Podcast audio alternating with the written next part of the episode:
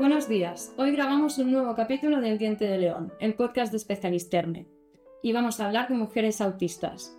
Me presento, soy Julia Yadó, fotógrafa y estudiante de Historia del Arte. Hay que remarcar que hablaremos de mujeres cis, de personas socializadas como mujeres, ya que desgraciadamente aún no hay suficientes estudios que nos hablen sobre las manifestaciones del autismo en mujeres trans, personas no binarias y otras disidencias. Desde aquí animamos a que se lleven a cabo estas investigaciones para que los diagnósticos, estudios y terapias sean inclusivos para todos. Vamos a presentar a nuestras invitadas de hoy. Marisol Domínguez, le gusta la antropología y trabaja en la Casa Batlló. Hola, buenas tardes. Y Monse Bizarro, amante de la literatura y periodista en el Departamento de Marketing y Comunicación de Specialistermi. Hola, ¿qué tal? ¿Creéis que existe un infradiagnóstico en el caso de las mujeres? ¿Por qué creéis que ocurre? Eh, bueno, creo que hay una brecha en el diagnóstico de las mujeres y los hombres. Con esto no digo que los hombres, no, algunos hombres no pasen por algunas situaciones iguales, pero nosotros somos la mayoría en esta situación. Ah, incluso eh, se han dado casos de que se han diagnosticado mujeres ya en una edad muy madura. ¿Por qué se da esto? Porque nosotras escondemos más la, el diagnóstico o porque no saben diagnosticarlo a tiempo. Eh, ¿Qué se debe hacer? Es ahí la cuestión. Eh, yo también creo que sí, que existe un infradiagnóstico en el caso de las mujeres. Primero porque aún se cree que el autismo es una cosa de hombres y por lo tanto si eres mujer es muy posible que recibas otros diagnósticos a lo largo de tu vida, como por ejemplo el TLP, que es bastante similar en términos de regulación emocional. Y después también hay ciertas características que podemos tener muchas mujeres que quizá no son llamativas a la hora de sospechar de autismo, como por ejemplo ser muy tímida o no participar en clase y cosas así, porque es lo que se espera de nosotras según nuestro género y en un chico quizás sí que saltarían las alarmas si fuera tímido o no participara en clase.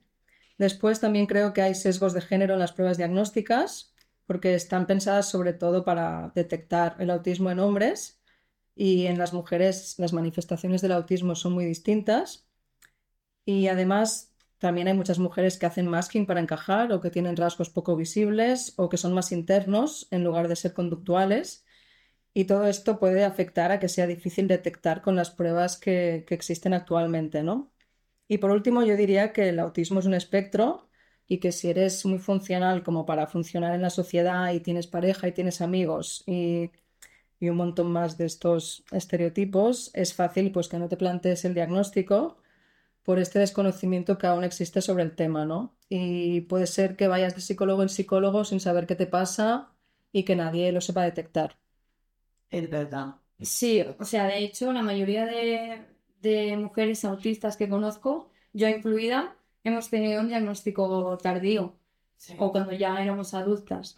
Y eso, eso ya supone haber crecido con mucha inseguridad, mucha incerteza, con, con ese no sé qué pasa, ¿no? Y por varios diagnósticos. También, también. Y al final cuando te llega, pero te llega tarde. Exacto. Ligado con esto, ¿creéis que hay diferencias en las manifestaciones de autismo entre mujeres y hombres? ¿Por qué creéis que ocurre? Creo que hay diferencias tanto a nivel hormonal como con los roles de género. Eh, puede que estos factores influyan bastante cuando el autismo se, se manifiesta. Eh, eh, los, nuestros cuerpos lo manejan de forma distinta y la sociedad espera de nosotras cosas diferentes que a los hombres. Entonces, es decir, que como lo que está diciendo Monster, mientras que una chica eh, se le puede permitir, por así decirlo, que sea o no, o que tímida, que no hable mucho, o es decir, no pasa nada, que un niño le pase eso, ay, vamos a comer, algo le pasa. Entonces, puede que más temprano de ellos que la cantidad de niños y de libros y de toda información con niños, niños niños en género masculino autistas, que niñas. Niñas ya, te digo, pocas. Ya nosotras es, hablando del autismo ya en mujeres. He visto casos de mujeres de 60 años que diagnosticaron con 60 años que tenía autismo y, y toda su vida preguntándose qué era eh, diferente y era por esta razón. Sí, yo también creo que hay muchas diferencias, sobre todo por este tema de los roles de género. Sí que sé que hay personas que son más biologicistas y que defienden que hay cerebros femeninos y masculinos, pero yo soy más defensora del- de la influencia de los mandatos de género, porque, por ejemplo, desde pequeñas a las mujeres nos han enseñado a ser más educadas, más sumisas, más complacientes y adoptar siempre el rol de cuidadoras. Y a los hombres, por ejemplo, les enseñan a ser más competitivos, más extrovertidos o más valientes, ¿no? Entonces, estos agentes de socialización nos van inculcando estas enseñanzas y muchas veces no somos conscientes de, de esto, ¿no? Y para salir de ahí tenemos que deconstruir todo esto de, que nos han enseñado qué significa ser hombre y qué significa ser mujer para saber qué posición queremos ocupar en la sociedad y construir una identidad un poco al margen de estos mandatos de género, ¿no? Pero el caso es que antes de deconstruirlos, tenemos que aceptar pues, que estos mandatos de género nos han afectado y que por eso es muy probable pues, que hagamos masking, que intentemos ser muy complacientes en las relaciones sociales, que intentemos camuflar algunas conductas consideradas disruptivas y al final pues que intentemos sentirnos queridas y validadas con lo que pensamos que es más aceptado a nivel social para las mujeres. Sí, de hecho, bueno, es básicamente lo que han dicho todas, ¿no? Pero como que el autismo se suele manifestar de ciertas maneras que socialmente son aceptadas e incluso deseadas en cuanto a personas socializadas como mujeres, ¿no?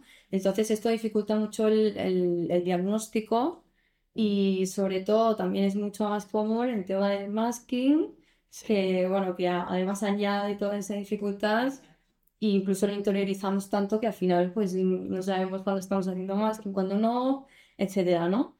Em, otra pregunta. ¿Sois feministas? Porque ¿cómo creéis que interseccionan las, las opresiones recibidas por el machismo con la discriminación por ser mujeres y autistas? Eh, yo no sé si soy feminista, creo que voy más para, para eso, para género, pero decir, no, no hago eh, lucha constante, pero eh, creo en la lucha, por así decir, no soy una, una activista activa, así No, militante. Exacto, sí. Eh, pero sí que hay, sí que sé que hay discriminación del autista hombre al autista mujer. Creo que a ellos se les permite o se les pinta de- en las ficciones, en lo que sea, eh, con, un, con roles ya variados. Entonces la gente y la sociedad ya tiene como eh, predestinado en su cabeza en su, eh, eh, lo que es ser un autista y, y ser autista hombre. Cuando tú ves eh, en visiones a una autista mujer, sí, sí existe, porque sí existe, porque yo hasta ahora no veo, y si existe será en segundo lugar, tercero, cuarto, y es como para acompañar al protagonista hombre. Eh, decir, eh, que tengan eh, las mujeres eh, un referente a nivel cultural, tienes que buscar mucho en la red, para buscar, digamos, en chachas sociales o en canales de YouTube, pero lo que es ficción y estas y, y en estas plataformas es muy difícil.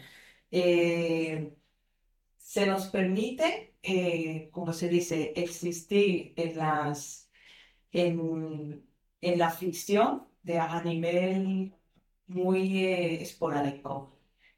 Y no sé, esto debería de cambiar, la verdad. Sí, bueno, para el hecho de tener referentes y representación, ¿no? También. Exacto, sí, sí. Que no seamos solamente el The Good Doctor, porque yo, es que es porque decir. Bueno, yo también soy feminista y soy feminista transincluyente, que creo que ahora se tiene que remarcar mucho esto.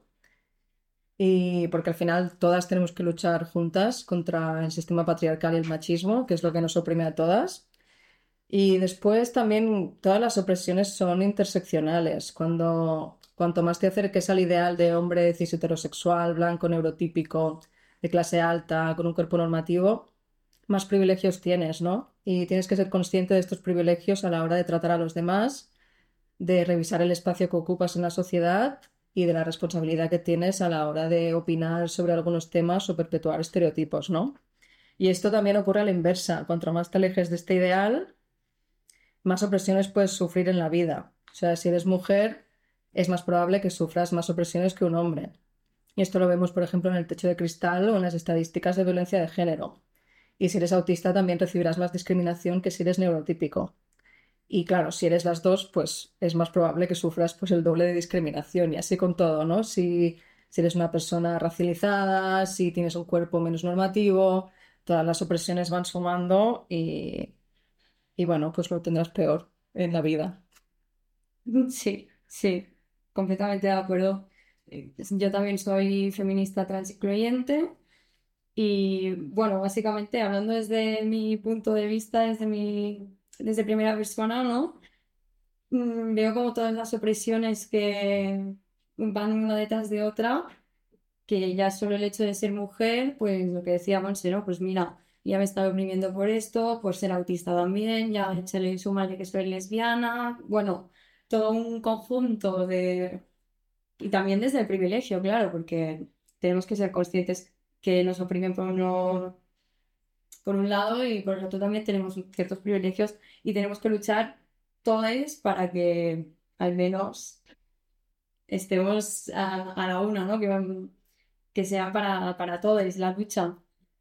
Eh, seguimos. ¿Habéis sufrido comentarios negativos o invalidación de vuestro diagnóstico por el hecho de ser mujeres o tener rasgos poco visibles? Bueno, eh, yo he sufrido comentarios eh, en el sentido de, no sé si esto se puede decir como rasgos poco visibles. Por ejemplo, en el sentido de que me decían, eh, eh, tú eres autista, se te nota muy poco, pero eh, ¿en serio? ¿Estás segura? Y yo, y claro, entonces uno queda bastante parado con esos comentarios, pero casi la mayoría es así, ¿no? De, de, de poco se te nota, o está equivocada la persona que te lo dijo, o no creo que sea así, o que, en sí, ese tipo de comentarios que como que la persona no entiende de que primero eh, soy una mujer que es autista, eh, como estaba diciendo antes, dentro de su percepción solamente eh, tienen cabida los hombres y ciertos rasgos. Entonces, no sé, es decir, para cambiar todas estas percepciones hay que eh, seguir con una lucha continua para que hayan referentes, hayan investigaciones, haya especializaciones, para que, digamos, sí, las mujeres también, y somos así, así, así, así, así. Es decir, solo es como una doble lucha, ¿no? Es decir, como mujer y como autista, lo que estaba diciendo. Claro, como eso, ¿no? Como mm, la gente no piensa que una mujer puede ser autista, Exacto. pues cualquier cosa, ¿no? Se, pues, se achacará a otro diagnóstico o a que eres incluso una histérica, quizá, ¿no? O, o cosas así, ¿no? Eh, yo también he sufrido este tipo de comentarios. Primero recibí otros diagnósticos muy diferentes, como ansiedad generalizada, trastorno de pánico, trastorno obsesivo compulsivo y una lista muy larga, porque yo misma no pensaba que pudiera ser autismo y todos los profesionales a los que iba tampoco lo pensaban. De hecho, lo, lo empecé a sospechar a partir de ver a otras mujeres autistas en redes sociales y vi que se parecían mucho a mí y que todos esos rasgos que yo creía que eran muy raros y que me hacían muy diferente y que era imposible que existiera alguien como yo, pues por fin empecé a verme reflejada en algo. Pero bueno, entonces vinieron todos los comentarios de los, de los supuestos profesionales, de amigos que de repente sabían mucho de psicología Exacto. o de gente pues que te conoce desde que eres pequeña, pero que claro, solo conoce una parte de ti por todo el masking que has hecho siempre y te dicen cosas así, ¿no? Tipo, no puedes ser autista porque eres mujer o porque tienes empatía o lo que te pasa es que tienes un trauma infantil o quieres llamar la atención, cosas así, ¿no? Yo la verdad es que, no sé, creo que la gente puede hacer mucho daño con, con estas palabras, que ahora hay una moda de hablar desde el desconocimiento y de tener una opinión sobre cualquier cosa, pero a mí me gustaría decir que no se tiene que hablar sobre este tema y sobre la identidad de los demás si no conoces bien de lo que estás hablando, porque mm, detrás de estos diagnósticos hay historias personales muy duras a veces, muchos años de buscar quién eres y por qué, y que, no sé, que si no conoces bien el tema, pues que mejor no hables, porque puede ser muy duro para la otra persona. Y por último también que, que es un poco peligroso esto de tener rasgos poco visibles porque creo que a veces se minimizan nuestras dificultades en algunos momentos porque parece que no, que no tengamos necesidades de apoyo y esto tampoco es así. Sí, exacto. Em, en mi caso, eh, también he recibido muchos comentarios, bueno, de los cíclicos de, bueno, no lo pareces, incluso un, un médico me felicitó porque no se me notaba, era como, ostras, bueno, mm, gracias supongo, ¿no? No sé. Eh, o no eres autista porque hablas, porque eres muy funcional, o porque miras a los ojos, o porque no gritas, o porque hablas, o bueno, un montón de clichés y mitos que van por ahí, que bueno, que al final te quedas con, bueno, con lo que decimos siempre, pues si no sabes, pues mejor no lo comentes, ¿no? Eh, bueno, al final también pasa mucho con las mujeres en el sentido de, eso del masking, que también lo llevamos con, con, una mochila, ¿no? Y es verdad que, bueno, mm, pues si no lo pareces, mm, será porque estamos haciendo masking, o, ¿sabes? Pero mm, el comentario, que además seguro que es para todas, que nos ha pasado a todas, es como, bueno, eh, bueno, déjalo, señor, déjalo. Exacto. Y, y ya está. Em, ¿cómo ha sido vuestra experiencia en el mundo laboral, ya entrando en materia? ¿Habéis necesitado adaptaciones? ¿Se han, respetado vuestras necesidades como mujeres y como autistas? Eh, bueno, eh, sí, bien conocer. Vale, eh, sí, bueno, yo hasta hace tres años no tenía el diagnóstico y he sufrido mucho en general en el ámbito laboral. Me he dedicado siempre a la comunicación y me costaban mucho algunas tareas como hablar por teléfono constantemente, hacer reuniones muy largas, hacer brainstorming sin anticipación o charlar con los compañeros del equipo. Y sobre todo tareas pues que implicaran una exposición social muy alta. Yo no sabía lo que me ocurría y me culpaba muchísimo porque veía que los demás sí que podían con todas estas cosas sin, sin muchos problemas, ¿no? Entonces acabé con autoestima muy dañada porque yo sabía que era capaz de hacer esos trabajos y que se me daban bien, pero siempre había algo en las dinámicas de los trabajos y en la forma de hacer las cosas que no encajaba conmigo y no sabía por qué. Sí que intuía que tenía que ver con temas sociales o con cosas como la anticipación o las rutinas, pero no acababa de saber por qué me pasaba eso. Y además veía que, que a mi alrededor no le pasaba a nadie, ¿no? siempre acababa dejando todos los trabajos y de hecho en el último acabé con un burnout bastante serio porque pensaba que nunca más podría trabajar. Y bueno, el resumen es que yo no pedía adaptaciones porque no tenía el diagnóstico, no sabía qué me pasaba y tampoco, claro, tampoco sabía qué necesitaba, ¿no? Y bueno, tras el diagnóstico sí que he hecho un trabajo de introspección bastante grande y he empezado a pedir algunas adaptaciones, a comunicar lo que necesito, a teletrabajar algunos días, y bueno, sigue costando pedir todas estas cosas porque te sientes un estorbo cuando ves que los demás mm, no lo necesitan o quizá no, no se les nota o no sé. Pero bueno, al final creo que tenemos derecho a eso y que tenemos que comunicar lo que nos pasa. Sí, eh, yo no tengo pues mucha experiencia. Eh, no, y en la experiencia que tengo no he solicitado pues a muchas adaptaciones. Eh, llegué a trabajar en un jardín infantil en Colombia y de verdad que la acogieron muy bien. Durante, fueron durante por una de la mañana y de verdad que estuve eh, bien acompañada y es decir, no me, no me sentí, como se dice, agobiada por el trabajo con niños.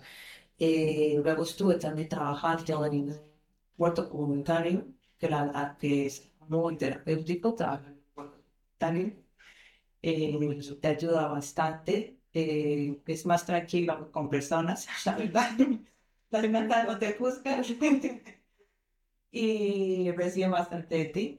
Y la verdad que, bueno, aquí con, con el trabajo local que estoy teniendo, pues Además que eh, ahora me está costando, es como lo que decíamos, lo de, eh, me da la facilidad de hablar qué es lo que necesito, o qué, cuáles son las cosas que quiero mejorar, o, o, este, o con las cosas que, que, me pasan. Y a veces cuestan, pero te da que ayuda bastante, bastante. Bueno, pues muchas gracias. Ha sido muy interesante y espero que también lo haya sido para los oyentes, que hayan aprendido un montón de este debate y nos vemos en el siguiente podcast.